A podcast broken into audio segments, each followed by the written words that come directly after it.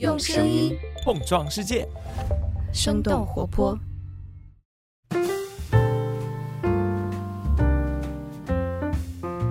大家好，欢迎收听《声东击西》，我们一起用对话来发现更大的世界。我是徐涛。我们之前是做了一系列的节目，讨论算法以及新的社交媒体平台是如何影响到我们每一个人的。那今天我们会沿着这个脉络，是再往前一步，话题会聚焦到两个字：平台。我们可能会发现，越来越多的互联网服务是以平台的形式出现。那这个究竟意味着什么？是如何影响到其中的每一个人，甚至如何会改变，比方说劳动结构呀、劳动关系啊、社会结构呀这些。那讨论这个问题，我们是请到了两位嘉宾，一位是董成宇老师，想必大家已经非常熟悉了，是人民大学新闻学院的讲师。Hello，董老师。Hello，各位声东击西的听众朋友们，大家好，我是董晨宇。另外一位是树开荣，树老师，他现在是新闻学院传播学的博士，同时也在中国人民大学做社会学的博士后。Hello，束老师。Hello，各位声东击西的朋友们，大家好。今天请到两位老师，是因为最近一一年多是吧？你们做的其实都跟平台有关的研究。呃，树老师是还做了一段时间的美团骑手，对，做了一段时间的外卖，是来研究平台劳动。对，所以平台关键词出来了。董老师是做了一段，呃，我是之前做的是关于主播的研究。其实主播也好，呃，外卖员也好，他们的工作都是在平台中完成的。其实我今天觉得，树老师和我，我们可以对话出一些关于平台的一些呃思考吧。这个透一个底，这件事情其实没有我们想的那么遥远，它跟我们每一个人的生活都关系紧密。对，已经是构造了我们的日常生活，是我们日常生活里面最大的一个常量。我问一个可能会稍微幼稚一点的问题哈，就给舒老师。我觉得可能你在去做美团骑手之前，一定是对平台有个想象的，但是去做了之后，可能就会发现，也许跟你想的平台这个东西可能不太一样，或者你跟它发生关系的方式是不一样。对，就是徐老师这个问题啊，我当时在送外卖之前哈，成为一名这个美团众包骑手之前，我也觉得骑手跟平台之间的关系应该是那种平台让我做什么做什么。然后呢，我能够相对自由的处理自己的送外卖的时间，就是那种弹性工作制嘛。等你真的成为一名骑手之后，包括你观察周围的啊送外卖的老骑手也好，新骑手也好，你会发现他跟平台之间的关系会很疏离，好像平台并不管你，他们归这个专送站点管，或者是那个骑士长。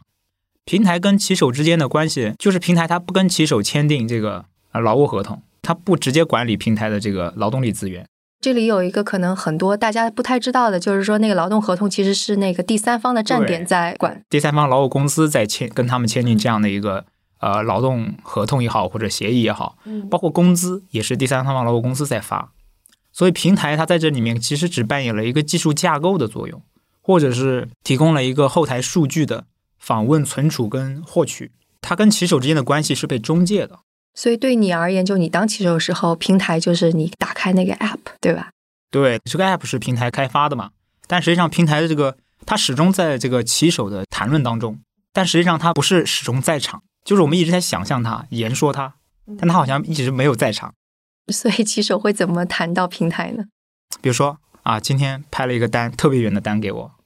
我觉得这个刚刚送了一单就很熟悉路线的。然后突然给你派了一个就是你完全不熟悉的地方那个单，你还得接，他会觉得平台这种算法就觉得很奇怪，就是逻辑感觉很黑箱化。但是他有没有地方去申诉自己这种不合理的单？就他跟平台之间好像很远，但是你在平常跟他们交流过程当中发现，好像平台实时的出现在他们这个谈论当中，但实际上平台们跟他们很远，因为他们直接跟专送站点劳务公司打交道，他们又愿意用平台来指称他们跟这个技术啊、资本啊。还有管理他们的这些比较具体的这个社会部门之间的一个统合就很模糊。其实这事儿，我觉得我不仅是呃送外卖的这种劳动力是这样。那其实我们发现滴滴司机，比如我之前打滴滴的时候啊，有的司机就会说说搞不清楚为什么给我派这么远的单。其实是同样的道理，他觉得平台其实对他很遥远，他没有能力去反馈他的这样的抱怨。呃，除了滴滴司机之外，比如说我们自己在做的主播也是这样的。主播其实如果有签约的话，他签的其实是 MCN 机构，其实跟平台也很遥远。但是他们又在时时刻刻在直播间中会讨论算法。哎，怎么就不进人呢？今天这个直播间，这些其实呃，不管是直播行业、出租车行业还是外卖行业，统合起来，我们发现很有趣的一点，就是平台有点像遥远的一个巫术，看不清它，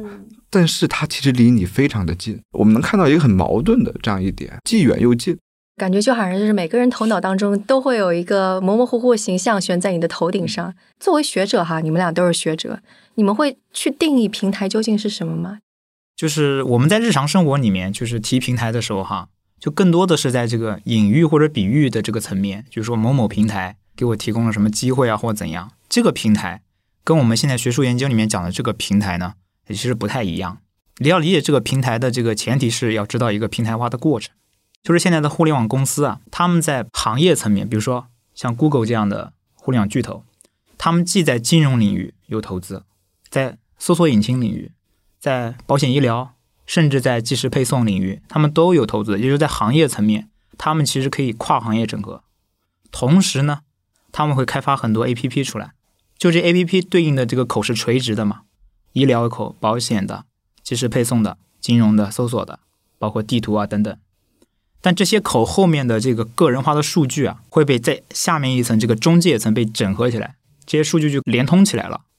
就平台一个很重要的特征在于说，它给你提供一个个性化的服务，然后去生成关于你的数据，然后这些数据呢再在后台系统后台会整合起来，形成一种数据流，会被平台获取。再往下呢，就是基础设施层，就是硬件设备、云端存储，这些数据存储在那里。这些都由平台在整合，在行业层面，在中介层，在基础设施层，就像范迪克说的，这三个层面实际上，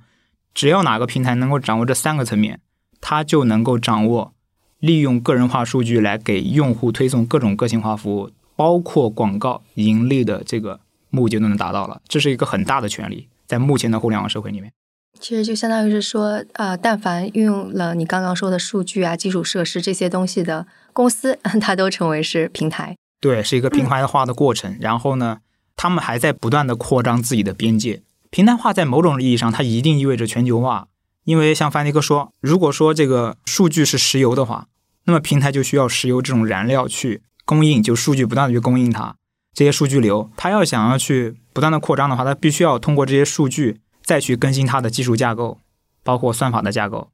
在不断的更新它的系统，这样它的数据能够扩大，就是边界能够不断的扩大。它的跨行业整合能力，它的这个基础设施的影响力就会在全球范围内扩展开。平台这两个字，它的意义其实在被我们呃暗中挪用。因为说到平台，比如最早期，我们经常会在一些比如说颁奖典礼上会说感谢某某某给我们提供的平台，而这个平台是前互联网化的，它所暗含着其实就是两个字：一它是平的，二它是个台子，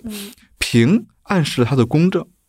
而台暗示了一个我通过自己没法站上去的东西，它高一点儿。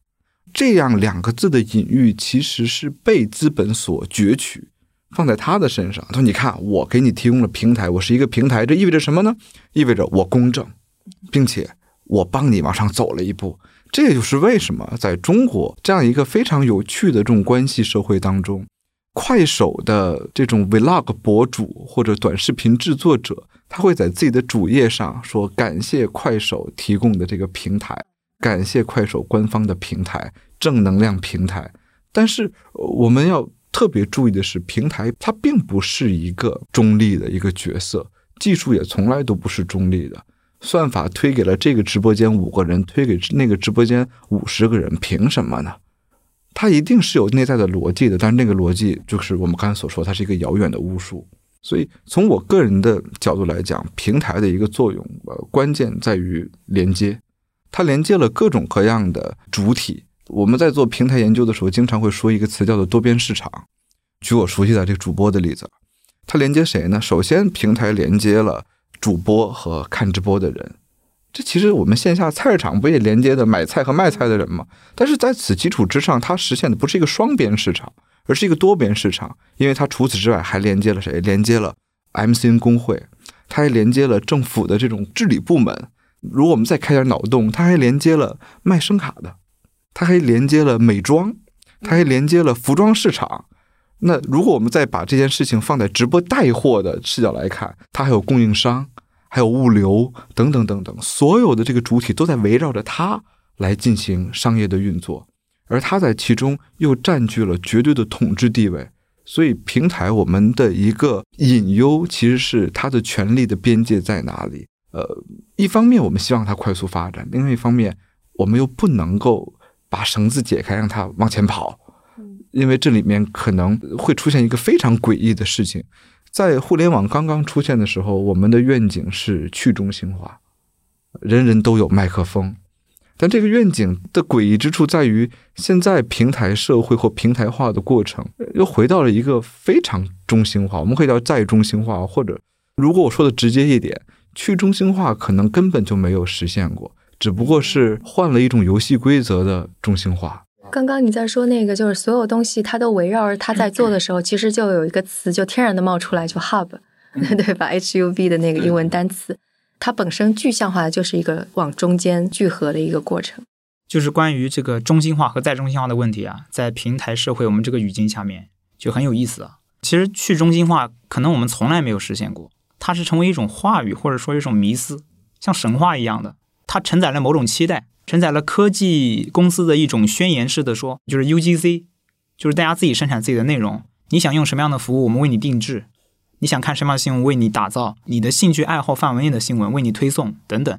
但是呢，这个再中心化的过程就是你看不见，因为它在系统后端有一个数据流在整合。这种数据化的驱动是平台化的公司，包括 Google 啊、Facebook，包括中国的 BAT，他们都是在用系统后面的就是那些算法架构来连接前端的数据。这种数据数据是有很强的整合力，这种整合力肯定是走向垄断。走向一家独大、寡头的那种垄断，就是这种中心化的过程，往往会被前台的你对这些 A P P 的使用啊，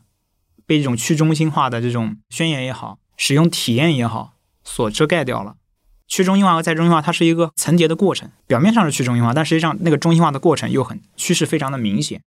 我们举个例子，就比方说你在做那个美团骑手的时候，你在整个体验当中是怎么感觉到好像某种是去中心化，但事实上有中心化的？比如说众包骑手哈，那个众包骑手的 A P P 的这个宣言就是这个自由接单，想赚就赚，是这个是这个意思啊，就是说这个时间好像是完全由我们来自己支配的。很多兼职骑手他们是冲着这个去的，弹性工作制，我想什么时候开工什么时候开工，我做自己的老板，这个是平台许诺给这个众包骑手的。但是你进入之后，你发现哈，如果你想赚钱，你必须达到一定的工作时间段，而且这个工作时间段强度也是非常大的。比如说午高峰和晚高峰的时候，这两个时间加起来有四个多小时，可能晚高峰更晚，到十点钟、十一二点都有人点外卖的。这个时间在不同的城市可能会不不太一样，但在这段时间里面，如果你想赚钱的话，就必须在这两个时间段都把那个在线的状态呈现出来，让系统不断的给你派单。然后呢，有些其实会尝试说，哎呀，这个单我不想送，我就拒了吧。拒了之后呢，他就系统就不倾向于再给你派单了，或者说给你个通知说啊，近期你拒单过多，我们限制你，比如说今天的十二点到晚上的十点之间，你不能再接单。体现了一个特别小心眼儿的平台的形象。他们形象的说啊，我又被关小黑屋了。所谓小黑屋，就是你看不见外面的世界了，他不会在你把手机打开，你在线看不到单。那你看到别的骑手哼哧哼哧跑得很厉害啊，他们很欢快，跑的来来去去，哎，在同一个商圈，在同一家门店旁边那个人把单接到就进去拿货了，但是你的那个单好像就一直跟你这个手机没有信号一样那种感觉。那平台是基于什么样的一个逻辑在管理的这种他们称之为弹性时间工作制的这样一个呃机制？这个逻辑里面可能就体现了平台它会通过算法架构去整合整个城市的计时配送资源，它当然是希望你的这个劳动更加稳定。而不是想干就干，所以你看，他表面上说的其实是自由与弹性，但其实是不自由和非弹性，所以这其实是很诡异的地方。在主播世界中也有同样的一个道理，很多叫做算法流言，什么意思呢？就算法是黑箱，但是在这个市场中，总有一些人会散布很多的流言，声称自己已经掌握了这个黑箱，对，就跟我们之前做的那个节目一样。对，就是这个我们在研究界称之为叫算法专家。比如说主播吧，呃，我今天可以不播呀，我可以休息一天啊，我明天想播再播，我今天想播一个小时或三个小时都 OK。但是其实特别有意思的是，你对接的工会会有一个人叫运营，运营会直接给你发微信说你今天得播呀，前几天流量不错，你如果不播的话，明天平台就不给你流量了。所以可能跟呃外卖骑手稍微有点不同的是。这种最后的惩罚也不是你马上能够感觉到的，但它还是我说，它像一个遥远的巫术在威胁着你。所以我之前一直在上课的时候也跟学生说，我说你们仔细思考一下，这个算法的威力，通常认为它是因为它太精确了，你无处可逃。但是算法的威力，实际上可能恰恰是它太模糊了，你不知道它是不是在看着你，是不是它会惩罚你。所以这时候主播怎么办呢？很多主播就乖乖的，那我继续播吧。其实我们这个案例中，我们回想一下，这个小心机在哪里呢？在于运营其实他也不知道，但是他会用算法来威胁主播，让主播继续劳动，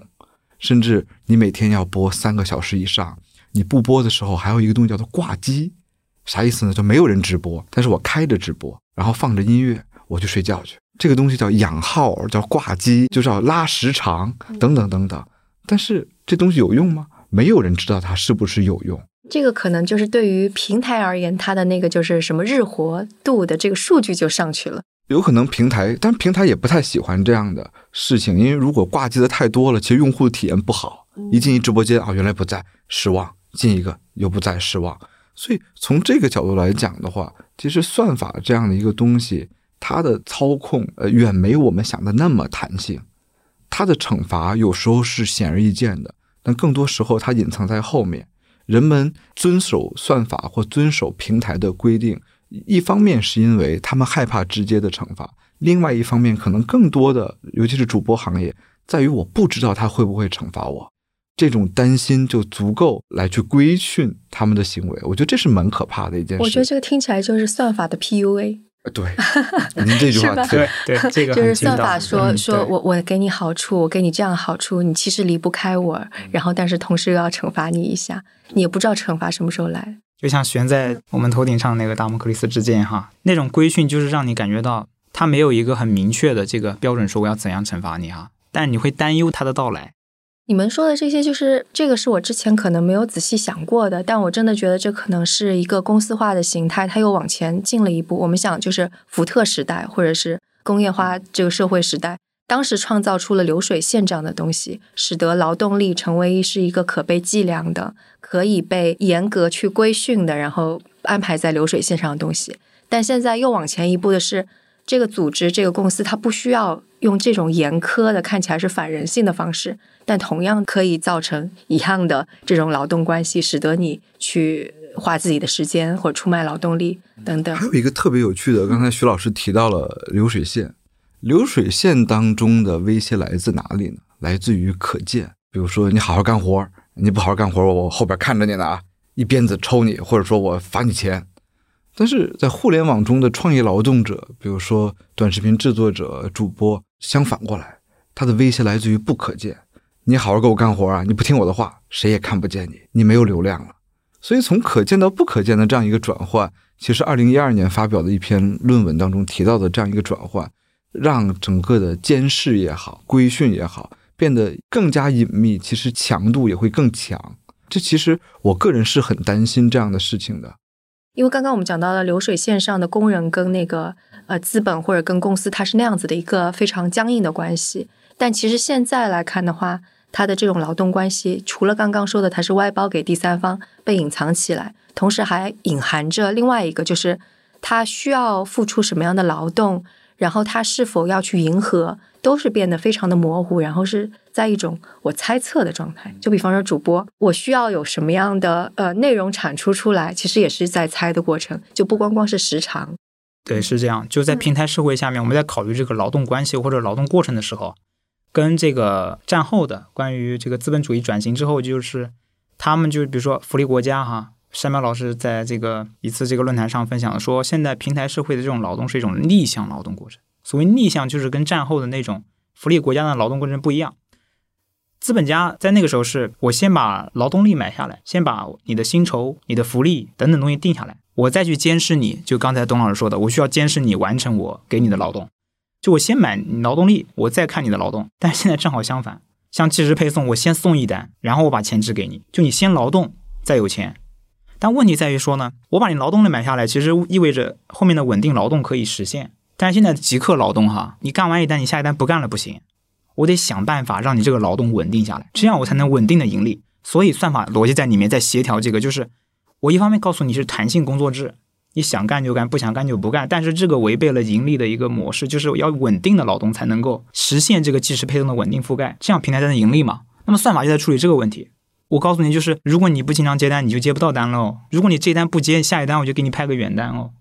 然后你慢慢就知道算法的逻辑在什么地方了。然后你为了生存，你就慢慢就是我从一个兼职的美团众包骑手变成了一个全职的，自我给训练成了对对，就是我的时长就慢慢的被训练出来了。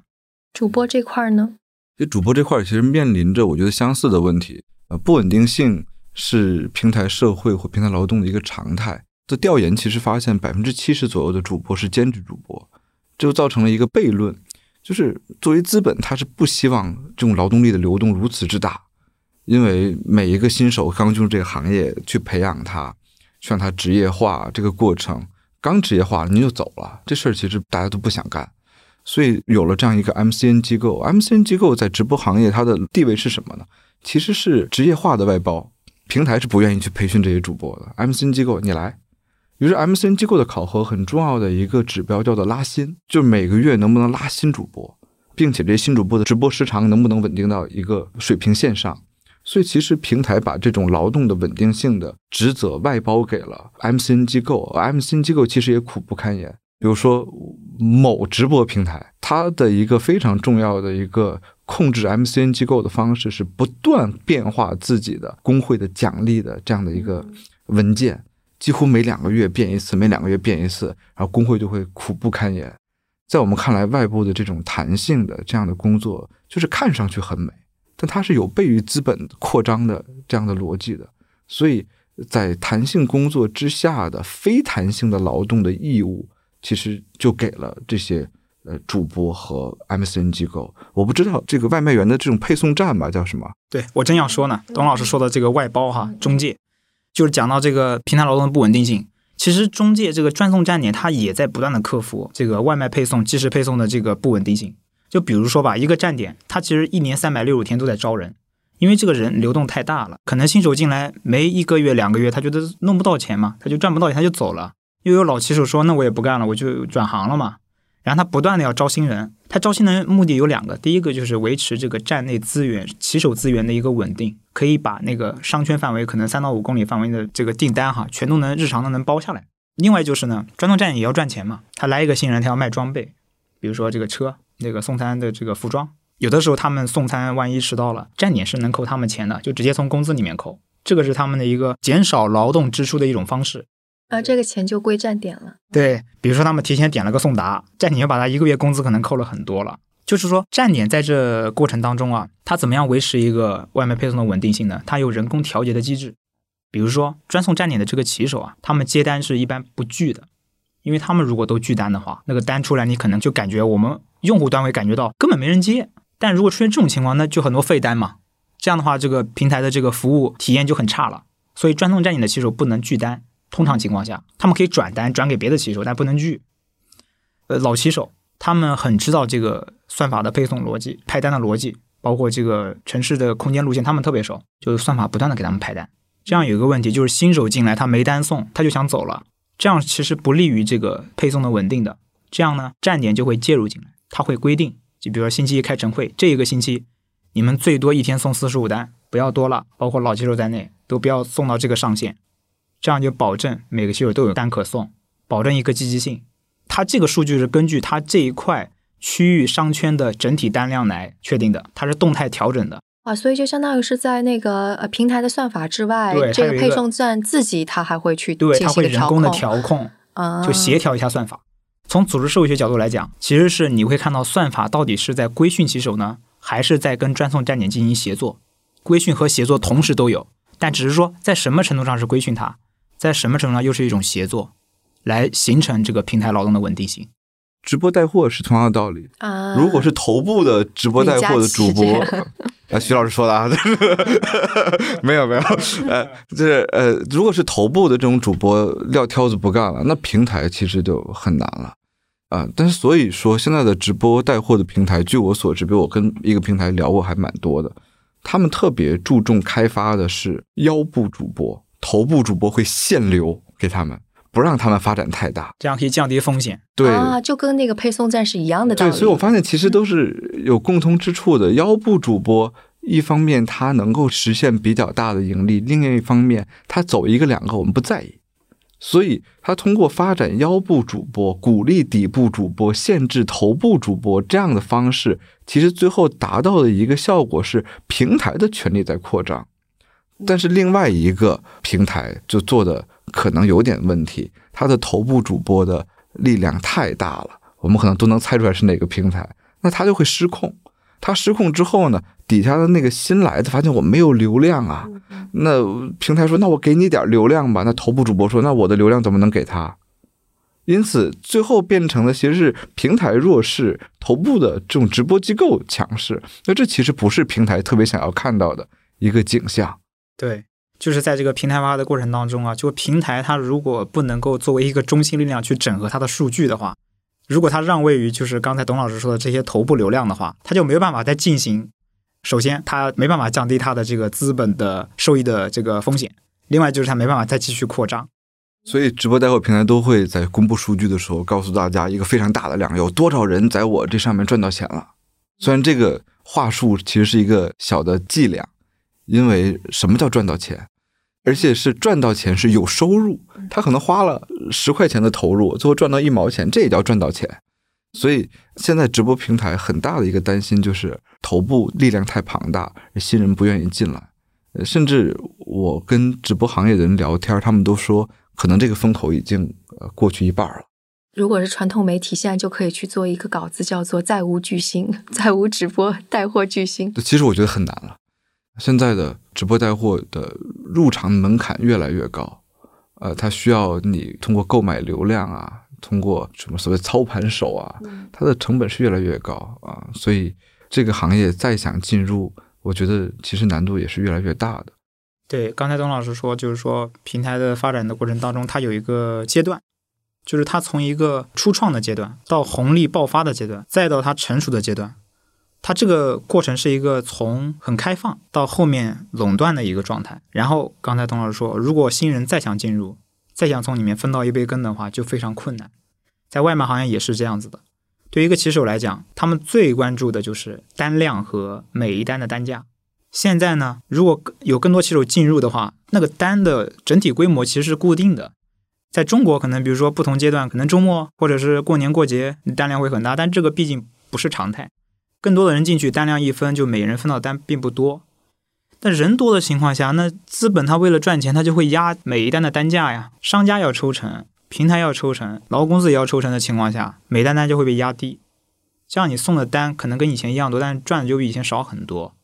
这个就是新人进入之后，他会觉得他马上就退出来了，他就觉得这太饱和了。”。我觉得这个是两方面，一个方面是这些初创公司刚开始的时候有大量的资本可以烧嘛，对，所以它是可以补贴。然后第二个方面是最开始他们没有大量的数据，所以其实很多时候背后的规则是比较粗糙，可以钻一些空子对。当然，等到到了一定的阶段，它的数据已经非常的清晰，规则也已经磨合的非常好了是，你是没有办法钻到空子，而且它又要开始赚钱了。对，然后平台其实也意识到这个过程，就是我不能够再统一的管理我的骑手资源，比如说只分这个兼职的众包骑手和专送骑手，他还会在这个兼职骑手里面再分分一些层，他就是看那些骑手跑得比较积极的哈，我搞一个计划，把你纳入进那个计划，持续一个星期。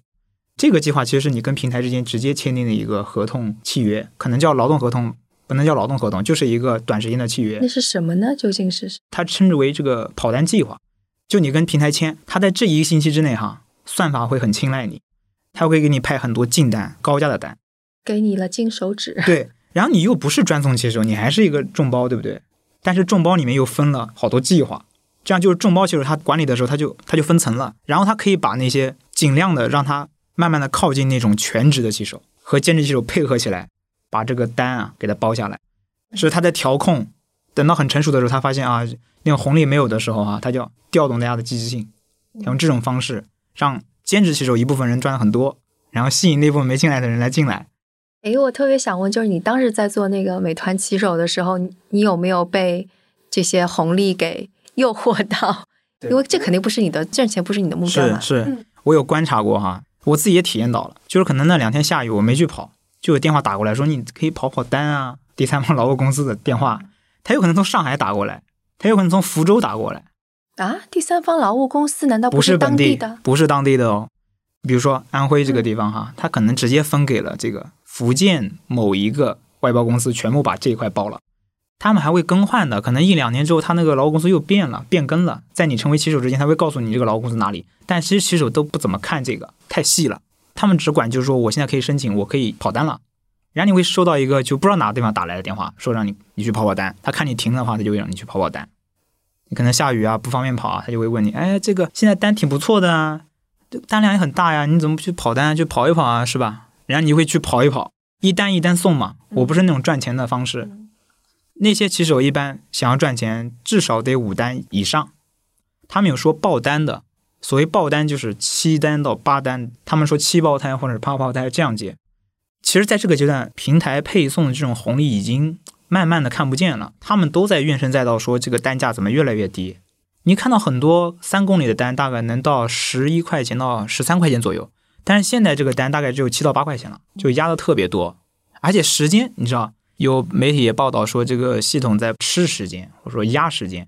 可能以前四公里的单，他给你五十五分钟，现在都压到了三十八分钟这样子，在更短的时间内，好像我可以跑更多的单了。但是那个运力的成本是还是一定的，那个电动车啊，能跑的距离是一定的。他们又不断的在更新那个电动车的电池，改造那个从国标车到超标车，就他们不断的在加速，平台在推动他们，他又不断的在去应对，所以这种加速逻辑在循环。因为我记得之前董老师还说过，就是我们说平台影响了消费者跟提供服务者之间的关系。然后你之前还提过说，其实什么情感关系或者其他一些社会结构方面的东西也会发生影响。我们一谈到平台的这种劳动者之间的关系的时候，我们特别喜欢提的一个词是不稳定性。呃，几乎所有的研究论文都会涉及到这样一个词。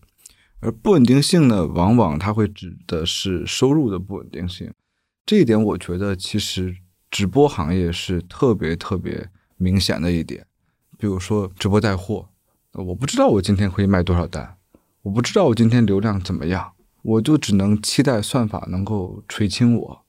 那可能今天我卖爆了，明天我可能卖不出去几单。呃，这就是收入的不稳定性，而娱乐主播也是这样的道理。今天大哥高兴了，给我打赏两千块钱，明天大哥后悔了，想找我要回来，然后我不给他就走了。所以你会发现，这种不稳定性就会造成了一个很有趣的现象。比如我们采访的是娱乐主播嘛，娱乐主播就是聊聊天、唱唱歌，聊天、唱歌、跳舞都会有啊。这种娱乐主播，我就问他，我说你们开播之前会做什么准备啊？然后有一个主播跟我说：“他说我开播之前一定要告诉自己稳住心态，不重要，一切都不重要。”我说：“为什么？难道打赏不重要吗？”他说：“我现在发现一个规律，我越把打赏这件事放在心上，越没有人跟我打赏。于是我要做的一件事就是放平心态，我就是来聊天的，我就来玩的。你看他把自己的这个工作游戏化了，就是我不把它当做一个工作，我才可以做下去。但是在这之前，他可能就是把直播。”最最最开始可能只是一个兼职，大部分的直播的从业者刚开始都是兼职的，直接想做这个全职的很少。而什么样的人会做直播呢？很简单，首先大部分是女性，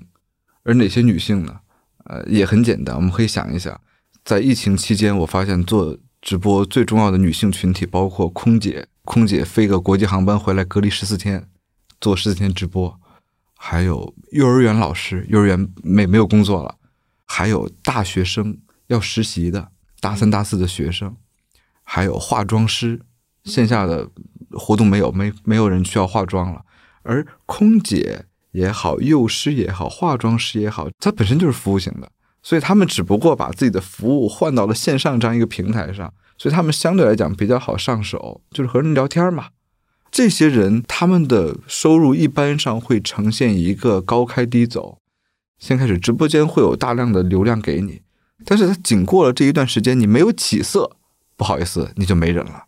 你没有通过新手考验，那后面可能你就只能靠一两位你的铁粉来帮你撑着这个直播间。但是谁也不可能靠一两个人刷的礼物来去谋生。有时候人家刷点，有时候人家不刷点，并且刷的礼物其实有百分之五十是平台拿走了，这还挺多的。我刷给舒老师刷了一个大游轮，是吧？假如 这个假如一千块钱吧，其实舒老师能拿到多少呢？税后大概是四百块钱。大游轮就是上面的价值是多少？一千块钱啊。而其中五百块钱被平台拿走了，一百块钱被工会拿走了，最后他只能拿到四百块钱左右。而这并不是一个很低的价格，因为根据合同的类型不同，最差的情况可能舒老师能拿到两百多块钱。对，刚才董老师说的这个平台抽成的问题啊，我在那个体验调查里面发现，就有一些商家啊，他不用平台，他自己送，他就是觉得平台抽成太过分，他觉得自己赚不到钱。首先就是抽成的问题，还有就是你看到就像麦当劳啊，啊，他们对都有自己的配送，对，麦当劳他们都有自己配送。你看那个地图上，他看不到骑手轨迹的，他就不断的这样这样要来了要来了就要过来了，但你就看不到他的轨迹哦，他没有接那个地图接口的。这个其实一方面是数据保护。另一方面就是他们用自己的配送，他没有接入到平台这个过程里面，你只知道大概什么时候到，但你不知道到哪了。诶，这个是不是意思就是说，其实我们刚刚说那个劳动关系当中，可能骑手呀或者主播啊是一个弱势，他是没有办法去跟平台做更多较劲儿的，但是商家可以。对，商家其实是在跟平台做博弈的。是他有一个商家的能动性比较明显，就是我可以自己送嘛，嗯，我不用你帮我，就是在你这个平台上，呃，通过你的流量来客户来点单。但是这对于一些小商家来说可以，大商家哈就跟这个平台之间哈，更多还是一种呃合作的关系，因为大商家他是需要流量的，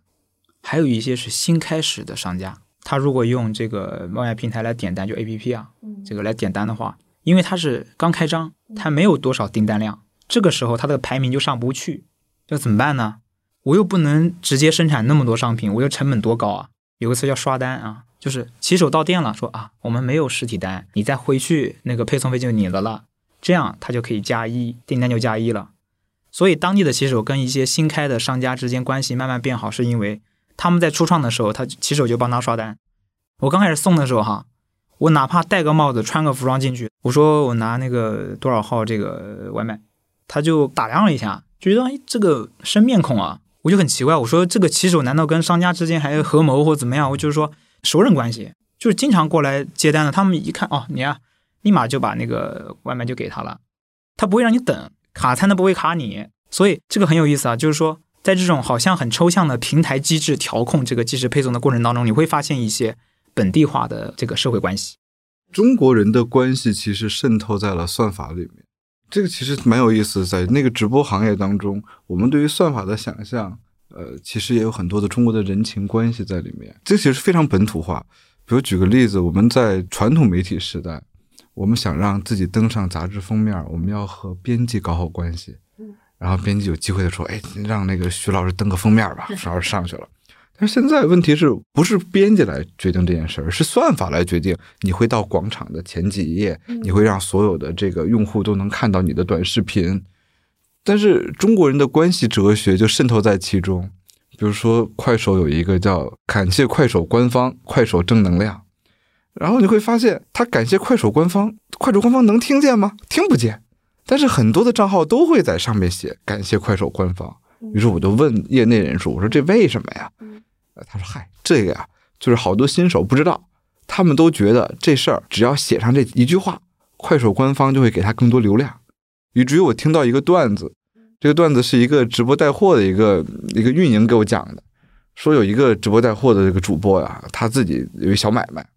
流量老上不去，直播间里就两三个人，他费了半天口舌也不一定能卖出去一个商品。但有一天突然他一个短视频火了，一下流量就涨起来了，他好多人冲进他的直播间，啊，他当时特别激动，没见过这阵势，他第一反应不是说推销他的商品，而是直接站起来鞠躬。边鞠躬边这个含着热泪感谢快手官方，就有一种他的那种诉求被算法听到了。所以现在我应该说感谢小宇宙官方，感谢喜马拉雅 官方和感谢苹果官方，是吗？对，希望小宇宙给我们上首页，是吧？他一看，哎呀，这个就是你看，这个是非常中国化的一个东西。我觉得美国人可能他们也会在乎流量，但是他们可能不会呃觉得他们在跟算法搞关系啊。我觉得刚才不管是舒老师所说的，还是我刚才举的那个例子。算法其实在中国都是本土化的，这是一点。另外一点就是算法最后的落地，其实是好在一个文化当中与这个文化，不管是社会文化还是商业文化，来进行一场合谋。所以这个其实过程让整个的平台化有了更多的文化色彩，而不是冰冷的技术色彩。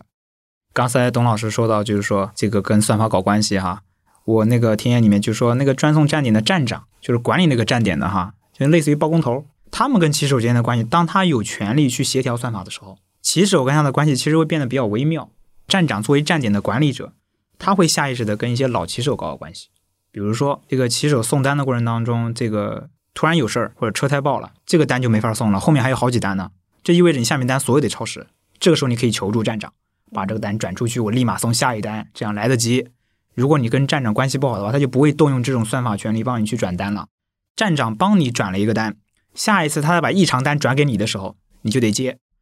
但你会发现算法被嵌入到这种人情关系里面去了，它能发挥一个比较好的协调作用。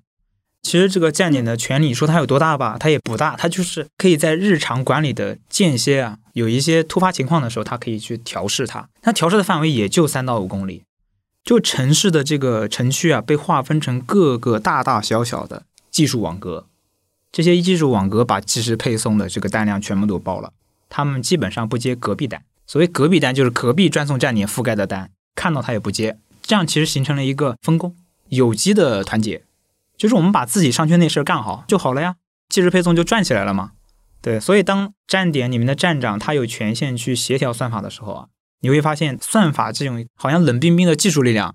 变成了一种热乎的，能够呃微妙的组织这个站点跟骑手之间人际关系的一种方式。但是这个方式其实落到最后还是资本的逻辑，因为站点只有维持好跟站内骑手的一个关系之后呢，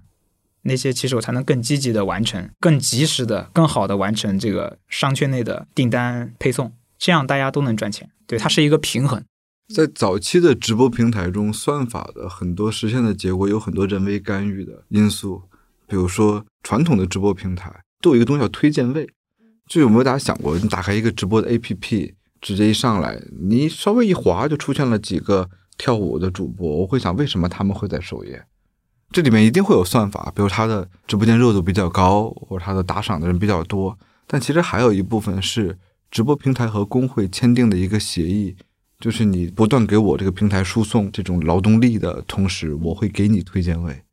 你再把推荐位自由分配给你的主播，那这里就实现了一个类似于那个包工头来通过算法来调节关系。那我 MCN 公司也会通过推荐位来去，呃，哎，今天你上这个推荐位待会儿吧，明天他上这个推荐位待会儿吧。其实我们会发现这里面有很大的人为操作的，所以我觉得还是一点特别重要，就是对于算法的研究也好。对于算法的理解也好，特别需要注重的是所谓的算法的在地化，或者说本地化，就本土化，本土化。对算法的技术作为一项技术，它在中国这样一个具体的文化语境中，最后实现的社会的结果和塑造的人际的关系，一定会和中国本土的既有的社会结构和文化产生这种化学反应。说的绝对一点，世界上没有算法，只有在美国。的算法，在中国的算法，在三线城市的那个算法，在一线城市的算法。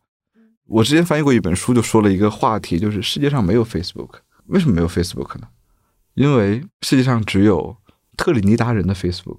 只有美国人的 Facebook，但也有我们的 Facebook。对，董老师的这个刚才讲的这个话题特别有趣啊，就是关于算法，它作为一种技术力量，同时要看待，我们要纳入具体的语境去看它。避免从一个单一的角度去看算法的这个规训的力量，就是从政治经济学啊、传播政治经济学或者劳动经济学的角度去看算法，可能对算法那种批判，可能是说我们其实没有考察这个个案，同时我们就已经预定了结论，就困在系统中。对，就是那篇报道叫“困在系统中”，就是我们其实那 Uber 或者是那个网约车，它也困在系统里啊，是吧？只要跟平台劳动有关，都被困在系统里了。那这样的个案，如果我们去关注它的话，还有其他的切入点吗？刚才董老师说的这个语境，如果我们进入到不同个案的语境，会发现算法它在其中发挥作用的方式可能是不一样的，或者说它很中国化。接着那个舒老师的说，他提到了困在算法中，我觉得这个报道特别有意义，但它不是句号，它就是一个逗号。那我们再往下追问的其实是这样一个问题，就是难道只有中国的棋手被困在算法中吗？美国的棋手没有被困在算法中吗？如果都被困在算法中，我们能不能用这样一句话解释所有的人？如果不能的话，中国的特殊之处在哪里？我觉得可能这个话题的朴实之处是在于，就是当这个算法它的确是在发挥作用，并且改变了刚刚我们说的，就是它在支配你的劳动时间，它在支配你的劳动关系，它在支配你做或者不做，或者你用什么样的方式去做的时候，它所呈现出来的力量非常之大。我觉得那个可能是它的普适性所在，但是可能就是非普适性的地方或者在地化的地方，就是说。呃，因为它会在支配很多资源和人际关系等，但它里边还会有很多的空隙，所以这个空隙可能是我们说的在地化的东西。不管怎么样，就是说到那个困在系统里，就不管我们说是在美国还是在中国，还是统一的这个，就是算法究竟会怎么样影响我们的关系，影响这种社会劳动，我觉得这个就是已经是没有办法改变的事情。它甚至是会带来一种就亦正亦邪，就的确是某些公司是可以把它用到极致，用到类似于就 Uber 有一段时间是把它用到极致，因为是用那个一些呃行为学家让司机就就往死里边去跑单那种，没有办法往往回走的一个事儿了，感觉。对对，我觉得其实刚才我们所说的问题呢，呃，是一个算法的问题，这里面有一个小的 bug，就是人往往我们会天然的认为他是被动的。呃，我不知道骑手可能他的反抗空间并不是很大，但其实直播行业还是有一些反抗的空间存在的。比如举个例子，所有的主播都知道怎么播才能赚钱，但是很少有主播愿意那么播。他怎么播才能赚钱？不停的播吗？嗯，简单来讲就是我如何去让别人给我打赏，是有一些套路的。他其实应用的很多是心理学的一些东西。比如举个例子，我是一个男性观众，我什么时候会给这个女主播打赏呢？比如说有机会成为她的情侣吗？还是我只是他的朋友？我刚才说的两个答案都是错的，这两个都不会打赏，因为如果我是呃一个女主播的朋友，那朋友在我这儿其实是有价格的，我可以给她十块钱的一个小礼物，但是我不会给她打上一千块钱，因为这已经超出了朋友的范围。那如果我是他的情侣，我也不会给他打赏的，就让他不要做主播，我会让 他不要播了。因此他要去维系一个一对多的超越朋友的亲密关系，又没有达到情侣的亲密关系，因为情侣是一对一的排他性的，一对多的非排他性的超越朋友的亲密关系，那是什么呢？给大家总结一下，叫海王。所以显然我们知道如何播是可以赚钱，但是其实大家不愿意这样做。我接触了这些人之后，我发现他们是特别普通的一群女孩子，和我身边的那些女孩子可能没什么区别，甚至有些人的岁数其实是我的学生那个岁数。然后他们会特别的呃想要赚钱养家过个好日子，但他们又拒绝做这些事情，所以他们的选择是什么？选择是离开或被动的不作为。比如说，MCN 公司给他们培训，说你要这么播，那个人不要理他了，他没钱。这个人每天早上给他发个早安，但是这个人除了早安之后，不要发其他东西，因为怀疑他可能有老婆。就各种很细的指导，但是他们会听完了之后点头，但是拒不执行。哎，那他们为什么？就如果不是以赚钱为目的，他们为什么要坚持在做主播呢？他们要赚钱，但是他们不想这样赚钱，所以他们会我们叫做部分的抵抗。部分的接受。举个例子，如果我是一个女孩子，别人发微信的时候跟我搞暧昧，可能我直接会拒绝他。但是主播是不能拒绝的，他只能装作没看见。比如一个人给一个女主播发，说明天要不要中午一块吃个饭啊？啊，这个女主播会隔三个小时，然后再给他回一句，说今天你那儿下雨了吗？我这好冷啊！再把这话题岔开。他这个是能能不能理解为是一种职业行为呢？对，他就是一种职业行为，但是他是一个。非常不职业的职业行为，就是职业的要求可能在很高的一个部分，你要去主动的跟他去讨好他。但是主播其实他往往其实是做部分的抵抗，他会接受一些，但是会拒绝掉另外一些，就保持一个平衡。但这个平衡是非常不稳定的，所以这就是解释了为什么这个行业的从业的寿命非常的短，它的流动性特别的高。而再往前一步，回到我们这个话题。其实我想说的是，我们还要看到这种劳动者他的反抗，其实在其中是存在的。但我觉得这个它可能有特殊性，是因为他们提供的这个服务产品其实是就是不像外卖，或者不像写作，或者不像其他，或者你生产什么东西那样，它能够带来极大的自我满足跟愉悦感。你可以说没有意义和价值，它就完全是牺牲了自己的感觉，这个是可以理解的。但是如果你是处在一个其他的平台，我觉得这种的反抗可能就会特别无力一些。对，刚刚董老师说到这个 creative 呃呃 labor 的这个能动性啊，你刚刚是说把那个称为是创意，对，创意劳动者，创意劳动者的能动性和外卖骑手能动性可能是不太一样的。骑手的这种抵抗呢，它还是通过技术，它很硬，通过技术钻空子，这种方式跟平台、跟算法捉迷藏，包括这个什么，如果你没到地儿，但你快超时的时候，你如果到那个地儿还有五百米，你点了送达，这就算你提前点，扣很多钱的，还要扣五百吧。所以站点他为了减少损失，为了跟骑手达成一个这个协商，就是说怎么样才能在你点送达之后，他不会被惩罚呢？你点完送达之后，你不是跟顾客商量好了吗？说这个我快超时了，我现在点送达，到时候再给你送过去，地点你也都记下来了。你把那个网关了，直接开成飞行模式，这样呢，算法在后台就监测不到你的位置了。哦，怪不得。然后你在你在某一段时间，比如说一到两个小时，你不要再经过那个区域，你就不会被发现。这是一种钻技术空子的。还有就是外挂嘛，或者是那种虚拟定位哈，也是一种程序脚本，它其实就是在对抗算法的脚本。当然，算法在不断的升级，通过它的数据哈，不断的升级它的架构。那些外挂可能管两个月就没用了，可能管一个星期就没用了。那最近不是还有一个是说那个为钉钉打卡做做外挂，结果判了刑的？对，所以这个就是他们这种抵抗哈，就是很硬的，跟技术直接绑在一块儿了。但是董老师那种抵抗是一种阐释性的，就是他基于个人理解去微妙的把控这个你跟你的粉丝之间的关系。然后骑手的抵抗呢，就是我能钻到多少空子，我就想去寻求钻那个空子。因为在创业劳动，它其实很多时候是一种带有情感性的劳动，但是送外卖其实不太需要。它是以生存为目的的，它就是呃每单送的配送嘛。对，所以它这个工作本身性质也很硬。对，它性质很硬的，所以呃，如果说有一点阐释的能动性的话，就是有些骑手不用外挂，他们怎么看那些用外挂的骑手？他们是深恶痛绝的，是觉得平台就要惩治他们，这外挂这样送是吧？我们就还太扰乱这种配送秩序了。然后他们又自己安慰自己说：“嗯，我觉得老老实实送单还是最好的，这样才是心安理得嘛。”其实外挂他们也没见过，有的时候没见过，他就说：“嗯，有传说中的外挂。”但是调试了他们的送单的心态，这个挺好玩。待会儿我说：“那有外挂你用吗？”当然用啊，不用的话是吧？我太吃亏了，是吧？所以这个外挂在阐释的意义上，就是它能调制他们的送单心态。在某种意义上，它的存在是一种意义，是一种符号了。对，我觉得这个话题真的太有意思了。刚才舒老师其实提到了那个外卖员很硬的这种反抗，呃，可能相比之下，主播的反抗是相对软一些的。但我觉得在直播行业还有一个特别有趣的现象，比如说，有可能啊，一个外卖员他经常迟到，经常出事故，我们就不让他干了。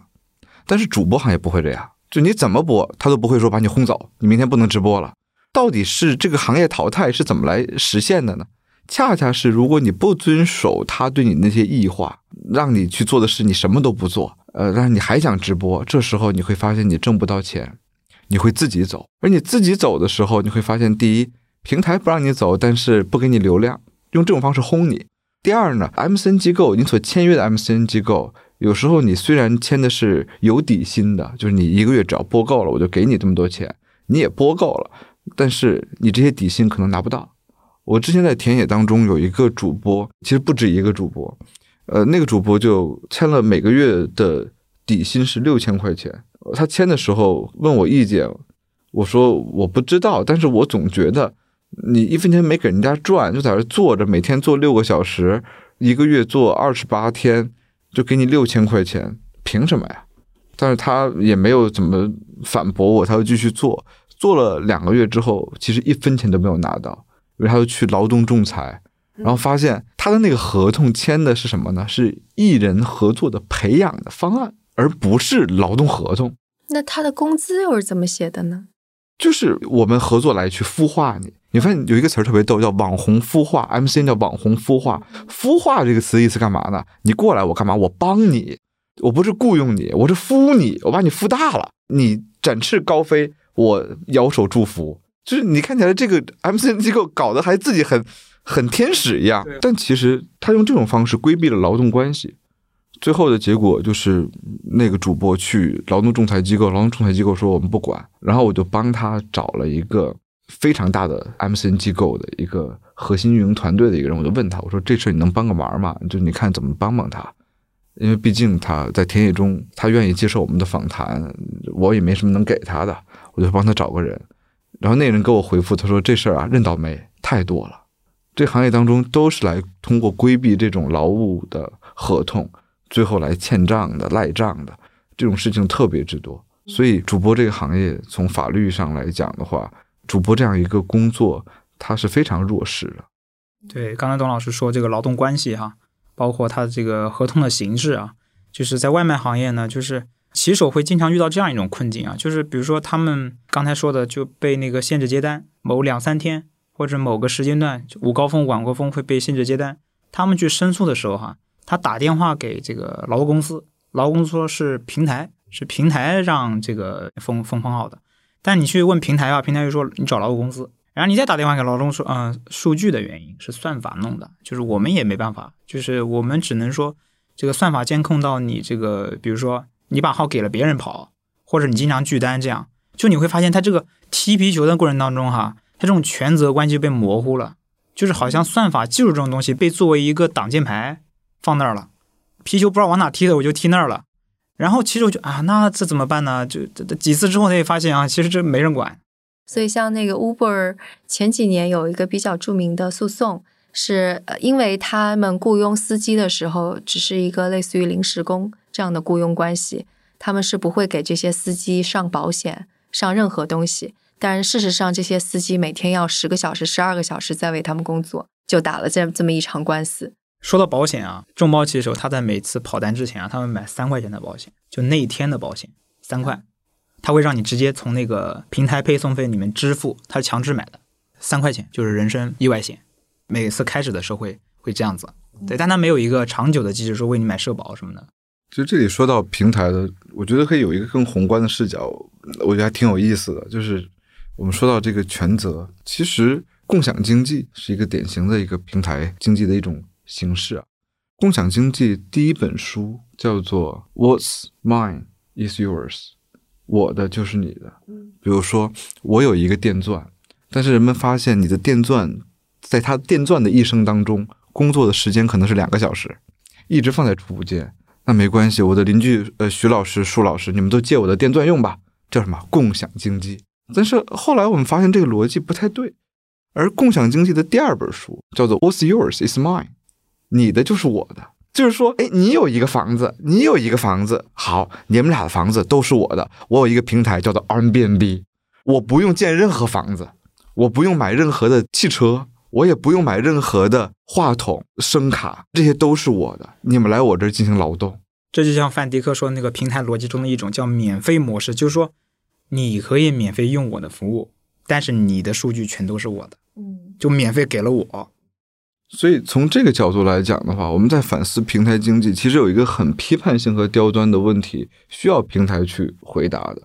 就是你从传统的经济模式到了平台经济的这样一个模式，你的责任、你的义务被取消了多少？其实占便宜的是谁？比如说举个例子，我建一个酒店和我做一个 Airbnb 的平台相比，就举最简单一个例子，消防设施。如果我做酒店的话，我要做很多消防设施，还迎接检查吧。但我作为 Airbnb，这些都归具体的这个房东了，直接收钱就可以了。如果他们的消防措施不合格的话，那我平台需要做什么呢？给他们撤下来就好了，我没有任何的责任，是他们的责任。所以从这个角度来讲的话，平台经济或者说这种共享经济，它遮蔽的其实是这样的权责的模糊化，从中可能平台。呃，是占了便宜的，并且平台它一边占便宜吧，一边还会有一个意识形态的这样的一个召唤在哪里呢？比如说这种 Airbnb 之类的这种平台吧，它就告诉我你要住民宿，为什么呢？你可以体验当地的风土人情，不要住酒店了，酒店都一样。但是你有没有想过一件事儿？比如我们家就我父母家对门就被改成了一个类似于 Airbnb 的这种民宿，每天都换不同的人。他想体验风土人情，风土人情不想被体验，你凭什么天天体验我呀？对吧？这就是一个很大的一个问题，并且，当我们说共享经济的时候，我们说，哎，你这个车不是闲着的吗？你去跑吧。你这房子不是闲着的吗？你去租吧。但是数据表明，大部分的这个房东根本不是自己的闲置的房屋，而是职业的来搞一堆房子，来通过这个做买卖。所以，共享经济特别诡异的地方，它在于它实现的其实是 share for money，分享为了钱。哎，分享怎么跟为了钱能联合在一起了呢？这个的诡异就像是我们不会说 buy for free，买是免费的。如果我们不能说免费的买，我们也就不能说付费的分享。所以这里面，呃，我觉得不光是我们刚才说到了基础设施问题，说到了实践问题，说到了法律问题，呃，有一个非常重要的一点就是意识形态的问题。平台其实召唤了一种我们对于美好的想象，它是平的。它是一个更高的台阶，它是参与的，人人付出一点爱，世界将变成美好的明天。但是他用这些意识形态包装下，其实背后是平台的商业利益，这一点他不会说。对，而且就是它的外部性，它创造出你刚刚说的那个当地的人不想被。对啊，我一直就觉得，直到我们家旁边住过来一个这个东西，我才切身的感觉到当地人是多么不想被体验。对，然后你体验到其实是当地人在那边做的很职业化、很标准化的那些民宿，你就你也体验不到那种真正的风土人情了。甚至我还在想一点啊，就是我被体验的时候，是不是应该付我钱？对，也有研究在在说这个共享经济在很大程度上，它是其实是一种话语的包装。它在实践层面，其实一落地你会发现就走了样，它就被资本就拽跑偏了，你知道吗？打一个不是特别恰当的例子，就是说。大家都说柴鸡蛋特别好，对不对？山里面那些鸡啊，比如说黑猪肉啊，什么特别好。当资本想要去介入，说嗯，我们要把这个市场做大，让更多的人能吃到更好的柴鸡蛋和黑猪肉的时候，当那个资本大大小小的这个产业者进入之后啊，都被很标准化、很职业化之后啊，你会发现那些质量都在走低，然后你吃到的其实根本都不是你想象当中的那种高营养的哈、原生态的这些食品了。共享经济就类似于说，他给你画了一个很大的饼，但是当资本介入之后呢，呃，这个饼就会被分得特别细，很标准化，因为它需要去规模化嘛，然后你就体验不到原生态的东西。对，我觉得问题就在于这里，就是首先就是它的确是往前走了一步，有了新的那种生产关系啊，或者是社会关系，这个毋庸置疑。然后资本也需要不断的去扩张，这个也毋庸置疑。但问题就在于它带来了很多外部性。就无论是说那个劳动关系骑手的利益谁来保护，或者是在地的居民他们他们的隐私呀，或者他们的安全谁来保障等等这些外部性，所以就是我们再往下推进一步的话，就是说有可能这些外部性被消除嘛？因为如果我们再反过头去看工厂的话，当时工厂大规模的工业起来之后，污染环境是一种外部性，对吧？就是可能采矿污染了当地的水源，这是一种外部性，然后政府。或者是整个社会花了很长的时间才去建立了法律啊什么？那现在呢？现在这些平台经济，所以我觉得至少我们现在可以得出一个最保守的结论：呃，平台经济也好，共享经济也好，去放任它是不可能的，或者去放任它并不会造成一个我们想要的结果。因此，这就其实推导出了一个非常重要的话题，就是平台的治理问题。对，就是谈到治理的话，就是如果我们是着眼于当下的话，就这个问题其实现在变得越来越棘手了。刚才呃，董老师说，如果我们现在不管它，先观望一下，那我们的预设就是说，这种平台经济它有新的可能性，它是开放的。但是我另一方面又看到当下他们变得越来越垄断，越来越集中化，它带来的这些外部性的问题，它切切实实嵌入到了社会结构，它影响到了秩序，影响到了这个大家对于这这个生活的期待了。如果从一个比较宏观或者说比较阴然的层面来讲，那当然是强调企业的社会责任，强调呃民族国家的介入，强调用户的这种或者说公众的这种理性的力量，多元的规制它，去规制平台。但问题在于什么地方？就是平台说我确实在不断的优化自己的算法，但是我不能保证结果就是你们所期望的那样，因为现在这是一个很复杂的大型的社会技术系统。它在前端已经把算法搞得很优化了。工程师说，这个算法已经按照你们的要求，是吧？在理念上我落地了，我已经把它实现了优化了。但是这个算法在被优化之后，再切入到社会经济结构当中去的时候，哈，它就有很多不确定性。程序上是正义的，我是往这个善的方面走的，但结果未必你能感受得到，或者是真的往那个方向去了。对，可能一个比较好的例子就是前些年，无论是美国还是欧洲，都会有比较严格的要求披露你用了用户哪些数据，就这样子的一些法规出来。但事实上，我们真的在去用一个软件的时候，会去看那么长的，就是隐私条款吗？就我们不会去。对，就是你期待一个理性公众的这样一个形象，或者说一种力量去规制它的时候，你会发现这样做其实成本很大，因为我时间真的很有限，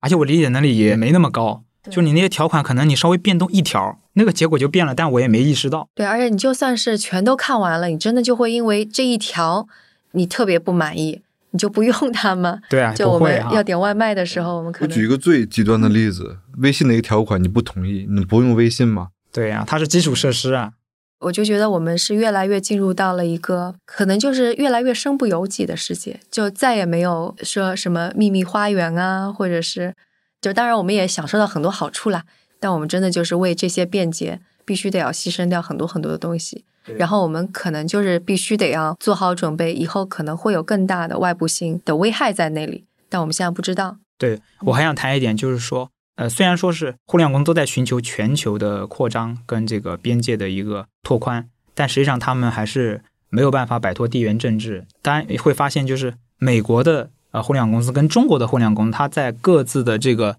地域文化里面，他们盈利的模式也好，规制的模式都不太一样。但是有一个总体特征就在于说。国家慢慢回来了，就国家慢慢又参与到这个规制的这个呃模式里面去了。然后呢，就是说现在有一个比较实用主义的方式，就是这种阵痛法。就是我发现这个问题，这个问题很严重了，那国家就会用比如说反垄断法呀，或者一些条款去罚两个大的这个代表性的哈这个互联网公司，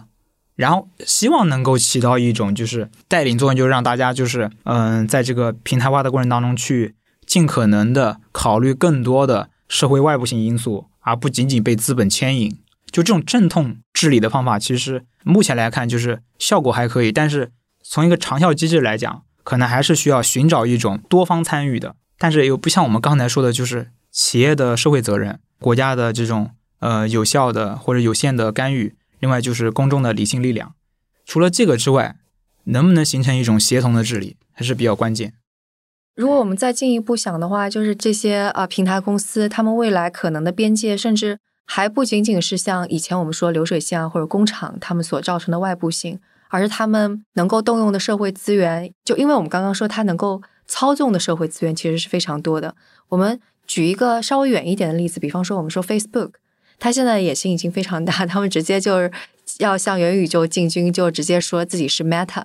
然后，并且在两年前，它是有发行货币。其实对于 Facebook 而言，它的野心就是说，我在这里是有有一个虚拟的社会结构，所有的社会关系在我这里，你可以在我这里付钱，你也可以在我这里买东西。然后这就是一个虚拟国度的概念。所以它一方面其实相当于是能够在虚拟的这个空间当中有这么大的操纵能力，然后另外一部分它又没有承担起自己的责任。那事实上，就是谁能够来制约它？就是现在是国家能够来制约它，还是以后我们会有一种新的制度的安排，是超越现在的？我觉得这个可能就是已经是超乎我们现在想象，但绝对不是现在的，只是一个反垄断法。因为就比方反垄断法，我觉得是没有用的，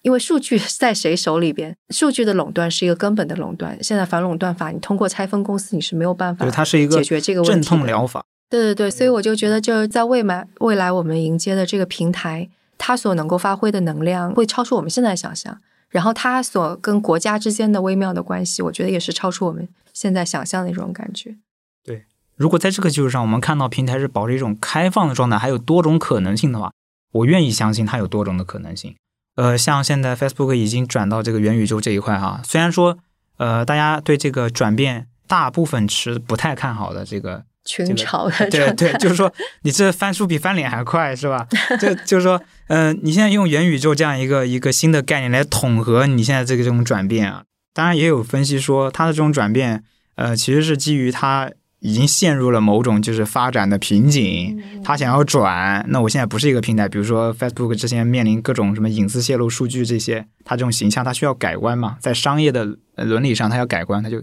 提一个元宇宙。或者真的如扎克伯格说的，我真的他是满怀信心的说要去去构建这样一个新的虚拟现实的社会计算平台的话，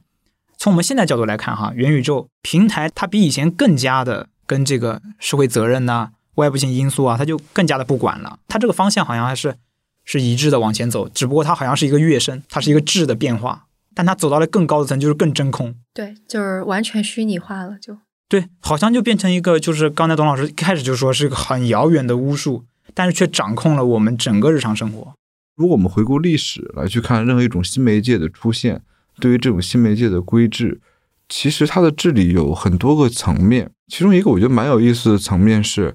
当人们都不知道这个新媒介是要干嘛的时候，甚至我们不确定它的潜力在哪儿的时候，镇痛疗法是经常会出现的。就先给你一棒子。中国有一句俗话叫“杀鸡给猴看”，是吧？让你先明白，我这后边盯着你呢，你最好 behave yourself。老实点儿。那除此之外，我们也发现，其实，在这种治理当中，也会出现各个行业之间的协调。比如说，举个例子，平台经济发展的这么快，对于实体经济的影响是什么样子的？呃，我们之前还聊过，说直播带货卖了这么多服装，那街边的服装店怎么办？呃，那可能在法律层面，不仅要考虑到公众的利益，也可能考虑到多方的这种利益。呃，我记得很有意思的一点在于，在 BBC 刚刚出现的时候，英国政府其实是不允许 BBC 播 breaking news，就是突发新闻的。谁不让呢？报业联合会不让他们播，因为报纸一天就放一次，你这个随时可以播，你这个别没人看我报纸了。所以很多年之后，BBC 才可以去播这样的新闻。所以从这个角度来讲，呃，治理它是我们不知道如何治理，但是它一定是一个。多方利益的这样的一个平衡，这里面我们看到很多是公共利益。当公共利益我们说到这一点的时候，我们可能会说很多，比如算法的开放性，因为在国外有很多的运动，就是用户参与一起来写算法。我个人觉得这是应然层面我会同意的，但实然层面很难做到，很难做到。说实话，会写的有几个呢？并且，呃，我们特别简单的把公众作为一个同质化的群体。因为公众有不同的群体，那我这个群体原因往这儿写，那个群体要么就往那儿写，最后大家一搅和，就算最后写出来了，发现谁的方向也没有去，又是一个失控的状态。那其实除了公共这一块，我所说的街边的服装店应该怎么办？它其实影响的是波及面是非常广的。那这个应该怎么去做？我觉得这一定是一个学习过程。任何一个新媒介的到来都是一个学习过程。国家其实层面也在去学习这这件事情。并且这个学习是一定会有试错的。对，刚才我也想说，董老师说，就这个试错的过程可能是避免不了的。对，而且必定还挺漫长的。所以回到平台这个，就是因为刚刚我们其实有说到，它的能力能量是越来越大，它能够操控的东西越来越多。所以就是在你们接触平台过程当中，他们有意识到自己能力越大，责任越大这个状态吗？我个人觉得，资本平台它的想问题的逻辑是这样的：第一，我知道很多人骂我。第二，我知道政府可能也在盯着我，于是我在想的是如何最低限度的满足他们，让他们不要再盯着我，不要再骂我了。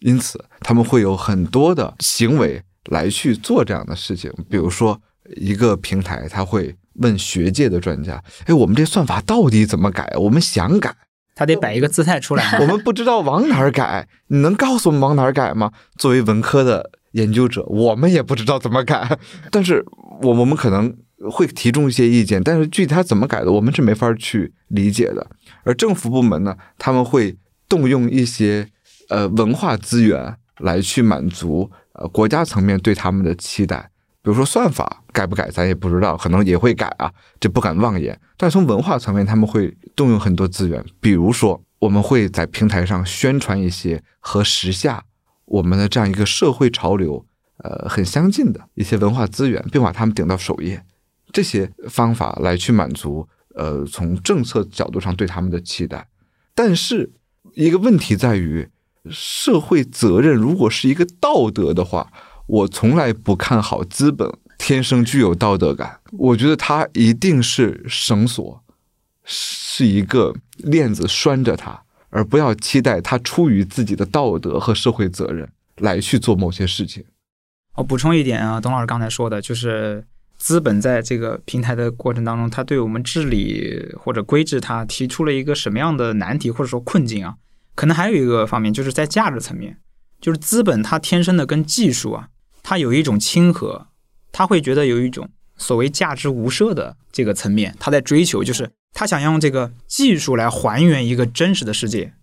他是从技术的角度去考虑这个真实世界如如何把它去模块化、数据化的，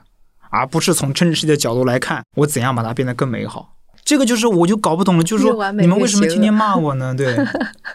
对，又说科技向善，我我可以做到的，就是技术可以慢慢的变好，而且技术本身，你跟工程师说，工程师说我不知道你们说的这些价值是什么。我我那个东西写出来就是一个，它达到一个效率最高啊，然后大家都能赚钱啊，是这样子的。他相信技术原教旨主义吧？谈到价值层面，他觉得好像这个跟资本无关了。我觉得就是技术它有它的自主性，它是往这个方向走的。我们其实没有办法去完全的去逆它的潮流一样。就是我们讨论治理的逻辑的时候，其实对于技术这个逻辑在里面起的什么样一个作用？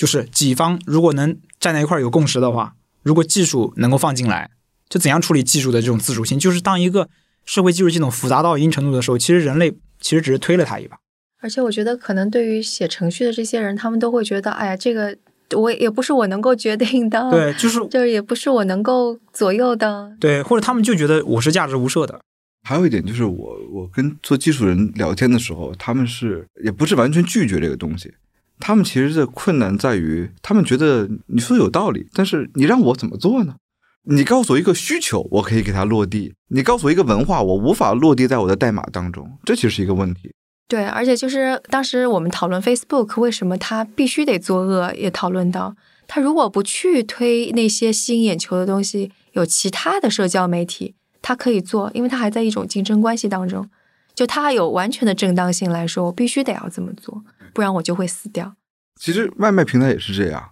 你这个外卖平台告诉用户三十分钟必达。那外卖平台说，我们为了关爱，呃，骑手，骑手，我时间是弹性的，你可能要多等，那我一定会用三十分钟的。同样道理，我们也不能把这种道德义务施加在用户身上。虽然困在算法中出来之后，很多人说我愿意多等，但是你如果你试一试，你真的让用户多等了，所以这个就复杂了。都问问自己，说同样在点餐的时候，我们愿意等三十分钟，还是愿意等一个小时？我肯定愿意等三十分钟。我先自我披露，所以问题是你不要期待用户的道德来去拯救这件事情。所以就这环节当中，就其实没有人谁的道德比谁的更高尚，然后或者谁会愿愿意主动牺牲自己。对，我觉得一个靠道德约束来去实现的社会治理，它是不可能的。对，所以。资本在做到想要跟各方形成一个互惠机制的时候，他觉得这是他的一个底线，就是我不能再超越这个互惠再往上走，凭什么呀？所以这样就是一个就人类社会必然会遇到的一个死结。所以我觉得还是需要我们的这种管理部门在摸索当中，去慢慢的实现一种可能更硬的这种管理，上升到法律层面这种管理，或者可能会需要有一种新的制衡出来。就刚刚我们聊到的说。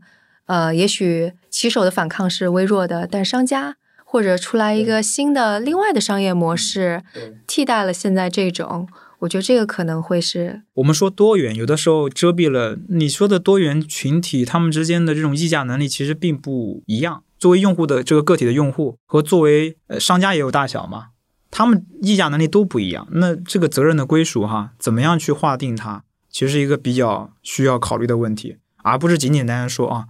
多元规制，这样我们其实找到了一个方案，但是在实践的过程中，你会发现，平台也好，用户也好，这个商家也好，他们之间承载的这种道德的压力或者是责任，它是不一样的，或者是履行道德呃责任的这个能力也是不一样的。总而言之，就是我们没有答案，但是可能我们需要改变了。对，需要的。对对，这个是当下的这个复杂棘手的情况给我们提供的，不能说唯一吧，就是说比较明确的一个。呃，就是选择就在于说，我们要寻求一种改变，而不能够坐以待毙。当然，这也不仅是学术研究者的想法，管理层面我们已经意识到这个问题了。中国其实也在做了很多的举措，包括这个最近刚刚出台的这个平台的分类分级，他想要把这些，比如说信息类的、娱乐类的、健康啊、健康服务啊，还有金融啊，或者是地图类，它这些大类，它又细分了 N 多的小类，它划分这么清楚，也是为了就是说。能够区别不同行业，刚说的就是能够细化不同行业的平台，我们怎么样去管理或者整合它，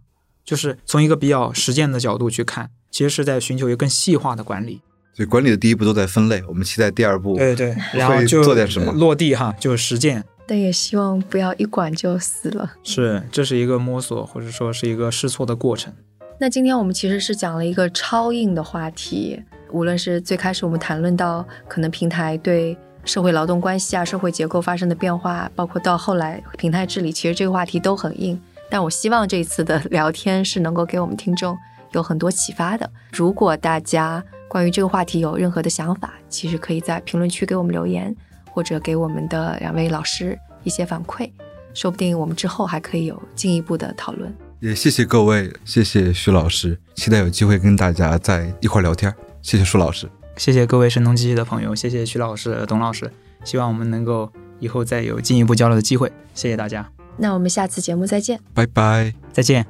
那在节目的最后，也有一个小小的提醒：在迎来二零二一年最后一个月的时候，我们是在上一期放送了我们的生动游乐场，其中有欢笑，有尖叫，不知道你听了没有？如果没有听，那别忘了去听。而且这个声音中也埋了一个小小的游戏，已经有听众猜出了谜底，所以更多的详细情况可以去看上一期，标题是“冬日活泼特辑”。那我们下次节目再见。